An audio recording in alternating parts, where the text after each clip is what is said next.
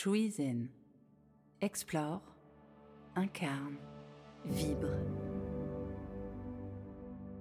Hey, folks! So, in this introductory episode, I'm addressing you in English, and you might be wondering why.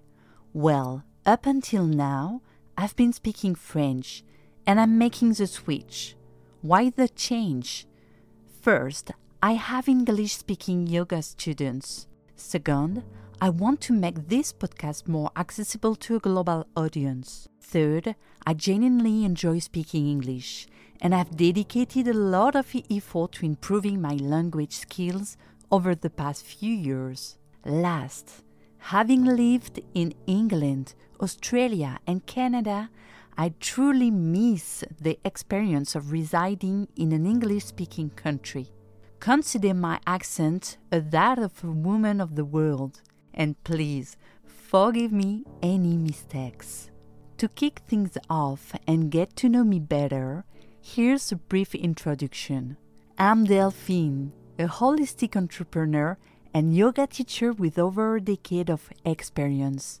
I've taught diverse groups, including students, companies, the army, hospitals, children, adults and the elderly. I'm deeply passionate about what I do.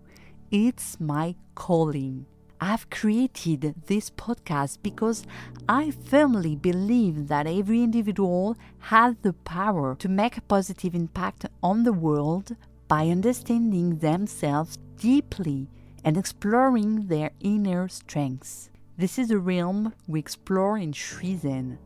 I'll be discussing yoga, coaching, philosophy, and practices focused on achieving mind body balance. The teachings of yoga, philosophy, meditation, the art of communication, and more have been instrumental in enhancing my self awareness and propelling me towards a more serene and liberated life. I am confident that these teachings will be beneficial for you, and I encourage you to delve into them. Stay tuned for more English language content. Thank you so much for joining me in this episode. See you soon.